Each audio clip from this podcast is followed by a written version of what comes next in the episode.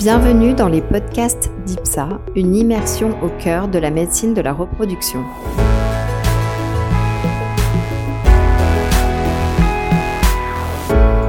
Euh, bonjour, euh, professeur euh, Roman. Nous sommes ravis de vous, accueillir aujourd'hui pour ce podcast dans des conditions exceptionnelles à distance. Mais merci vraiment de, votre présence aujourd'hui. Un podcast qui s'intitule AMP endométriose, quelle stratégie chirurgicale?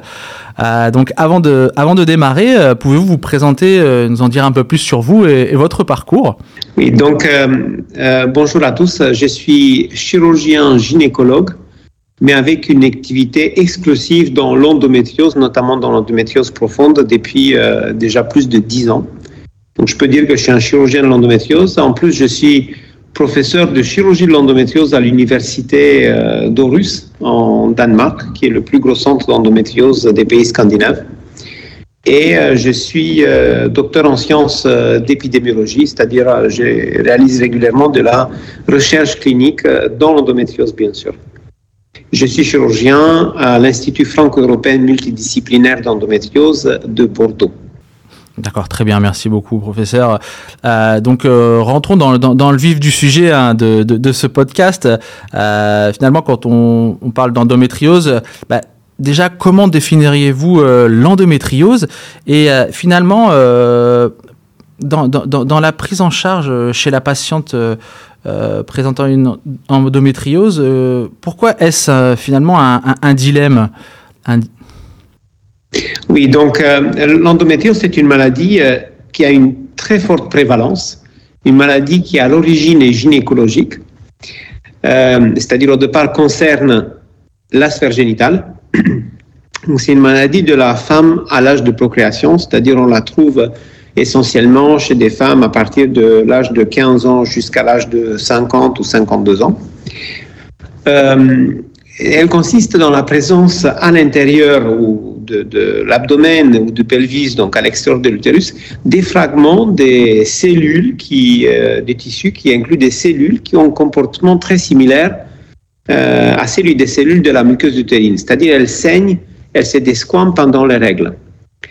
Et progressivement, euh, cette maladie qui a une euh, évolution qui dépend, euh, qui dépend des règles, donc progressivement, cette maladie peut infiltrer, concerner, attaquer les différents organes du pelvis et de l'abdomen, comme le rectum, le vagin, les urétères, la vessie, les ligaments hétérosacrés ou même le diaphragme. Eh bien, cette maladie, dont la grande majorité des cas, fort heureusement, n'est pas très sévère, n'est pas très douloureuse.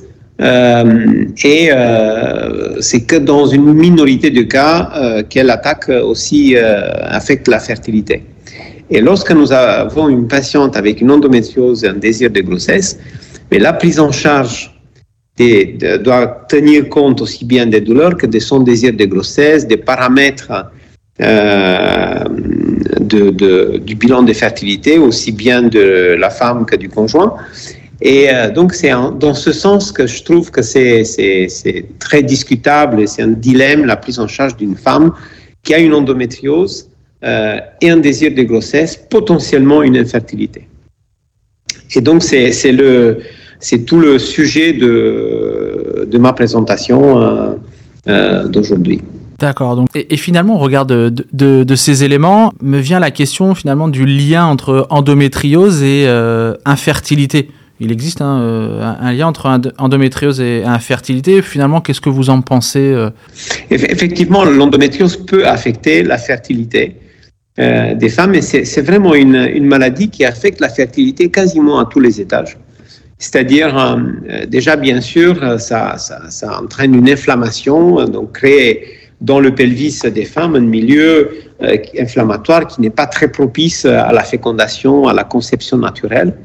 Euh, donc ça affecte euh, bien sûr, euh, ça peut obstruer les trompes, ça peut affecter la qualité des ovocytes, la mobilité des embryons, ça peut altérer la, la progression de l'œuf dans la trompe, ça peut altérer la nidation. Et par conséquent, c'est assez, c'est pas toujours évident de savoir pourquoi une femme avec endométriose infertile, probablement qu'il y a un faisceau de, de, facteurs qui, qui altèrent, qui retardent la conception naturelle. Euh, également, les patientes avec endométriose ont aussi euh, des douleurs des rapports sexuels très fréquemment, qui réduit la fréquence des rapports, qui réduit notamment la fréquence des rapports pendant l'ovulation, donc dans la période où ces euh, rapports devraient être fécondants. Et par conséquent, nous avons assez fréquemment une infertilité chez les femmes avec, avec endométriose. Et c'est dans ce sens que la chirurgie, dans beaucoup des cas, la chirurgie, la, l'exérèse de ces lésions d'endométriose euh, où elles se trouvent euh, peut améliorer de manière euh, très claire la conception naturelle et peut-être même les résultats en fécondation in vitro. C'est vrai qu'on peut observer que, que, deux points de vue s'opposent hein, quant à la, place de la chirurgie dans, dans la prise en charge de l'endométriose chez une patiente qui souhaite avoir un enfant. Et finalement, quel est votre point de vue? Faut-il avoir recours à la chirurgie ou à l'AMP en première intention dans le cas d'une patiente endométriosique qui souhaite avoir un enfant? C'est difficile à donner une réponse parce que euh, dans ma pratique euh, de tous les jours, lorsque j'ai des patientes avec endométriose et une infertilité, la plupart des cas, elles sont aussi euh, gênées par un symptôme douloureux, par un, symptôme digestif. Et donc, par conséquent, très souvent, la plupart des cas, je propose la chirurgie dans le but de, de, réduire les symptômes, d'améliorer la qualité de la vie de la patiente et également de booster la conception naturelle. Et euh, ceci euh, concerne d'autant plus euh, les patientes avec endométriose profonde, qui sont particulièrement gênées. et ceci pour deux raisons. Donc, d'un côté, parce que ça peut améliorer la qualité des rapports sexuels, ça peut améliorer la qualité de la vie et donc ça peut améliorer le taux de la probabilité des conceptions naturelles. Et deuxième, euh, il faut savoir que dans une endométriose profonde, euh, nous avons démontré ça et d'autres euh, d'autres chirurgiens l'ont observé. les résultats dépendent quand même des, des conditions de départ. C'est-à-dire, on n'a pas les mêmes résultats chez des patientes qui ont une endométriose profonde débutante ou peu étendue versus les patientes qui ont une endométriose profonde qui infiltre les nerfs, qui, euh, euh, voilà, qui, qui, entraîne déjà des dégâts qui sont euh, irréversibles malgré la chirurgie. C'est-à-dire lorsque les dégâts vont, vont, se traduire dans des symptômes qui sont irréversibles même après l'exérèse de l'endométriose. Et souvent, lorsque les patients sont adressés, ces patientes-là, donc on parle d'une d'un nombre assez réduit de patientes par rapport à, la prévalence de l'endométriose. Lorsque ces patientes avec endométriose très sévère sont adressées pour une prise en charge AMP et euh, donc euh, commencent par avoir une fécondation in vitro, deux ou trois ou même quatre parce que ça marche pas très bien. Euh, donc nous sommes parfois amenés à les prendre en charge en chirurgie en bout de course où euh, je pense qu'on est à la frontière de la faisabilité. Donc ça, des cas comme ça, j'en vois quasiment toutes les semaines. Et euh, chaque fois, je me dis, mais c'est dommage que je ne les ai pas rencontrés euh, deux, trois ans plus tôt, parce que nous aurons pu avoir d'autres, d'autres résultats. Et donc, c'est, c'est, c'est, ce que moi je sens, ce que les chirurgiens qui font, qui, qui, qui s'occupent de l'endométriose sévère observent aussi, néanmoins, nous sommes assez peu nombreux et les patients sont assez peu nombreuses pour, euh, pour que notre voix soit vraiment, euh, soit vraiment entendue ou que, que les gens qui n'ont pas vu ces patientes comprennent en fait de quoi, de quoi on parle et, à quelle patiente, à quel type de patiente on fait référence. Et par conséquent, ça, ça m'arrive également d'adresser des patientes en fécondation in vitro première, en première ligne, notamment lorsqu'elles ont peu de symptômes, malgré des lésions qui sont assez évidentes. Lorsque les patients ne sont pas symptomatiques, c'est exceptionnel que, que je propose une chirurgie. Euh, et là, la prise en charge euh, en fécondation in vitro a toute sa place, bien sûr, avec des résultats très bons. Maintenant, chez les patientes avec, euh, je vais parler de ma prestation, chez les patientes avec une endométriose très sévère, une endométriose colorectale, si elles sont orientées vers la fécondation in vitro première, donc euh, grâce aux études de, Pietro Santulli, on se rend compte qu'elles ont euh, des probabilités d'avoir un enfant dans deux cas sur trois, allez 65%. Lorsqu'on orienté vers, vers la chirurgie première, suivi par conception naturelle ou ça marche pas par fécondation in vitro. Mais nous avons pareil, nous avons des euh, taux de grossesse qui dépassent les 70%. Et par conséquent, il faut qu'on explique bien aux patientes que quelle que soit la prise en charge, si elle est bien réalisée, on arrive à peu près au même résultat. Néanmoins, il faut savoir que lorsqu'on réalise la chirurgie, il y a un pourcentage considérable de grossesses qui sont naturelles et il y a une amélioration des symptômes. Bien sûr, ceux qui défendent la fécondation in vont dire oui, mais aussi vous avez des complications. Évidemment, néanmoins, je pense que le taux de complications, il est très faible par rapport aux bénéfices, euh, en sachant que le taux de complications, il sera également chez les patientes qui font quatre fécondations in vitro et arrivent après à la chirurgie. Donc, euh, euh, donc je pense, enfin, je pense, je suis convaincu que la chirurgie a une place très très importante dans l'endométriose profonde chez des patientes qui souhaitent une grossesse, même si elles sont infertiles. Et une question, on parlait d'endométriose profonde, et également dans le cas d'endométriose légère, est-ce que euh, la chirurgie ou l'AMP en première intention, quel regard vous portez sur cela? Donc dans, les cas des patientes avec une endométriose légère et une infertilité, la chirurgie a toute sa place, ça a été clairement démontré par une, une étude randomisée en double aveugle, une bijouterie euh, d'études épidémiologiques, publiée par Marcoux il y a déjà plus de 25 ans, dans New England Journal of Medicine, qui a démontré de manière claire que l'exérèse des lésions d'endométriose, même minime ou modérée chez les patients infertiles, améliore le taux de grossesse naturelle.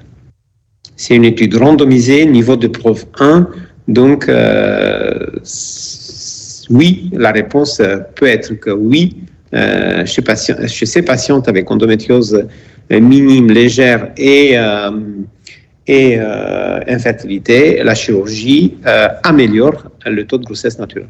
C'est vrai que quand souvent on peut entendre chirurgie, on peut entendre, on va dire, complications post-opératoires. Même certaines patientes peuvent se dire, oh là, de la chirurgie, est-ce qu'il peut y avoir des complications? Est-ce que vous pouvez préciser à savoir, est-ce que ce sont des pensées justifiées, professeur? Tout à fait.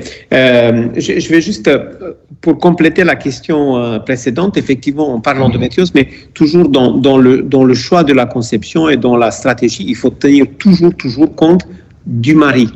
C'est-à-dire, parfois, la, la, la chirurgie va être choisie ou va pas être choisie chez des patientes chez qui le mari présente une altération sévère de, de paramètres spermatiques qui indique d'emblée une ICSI.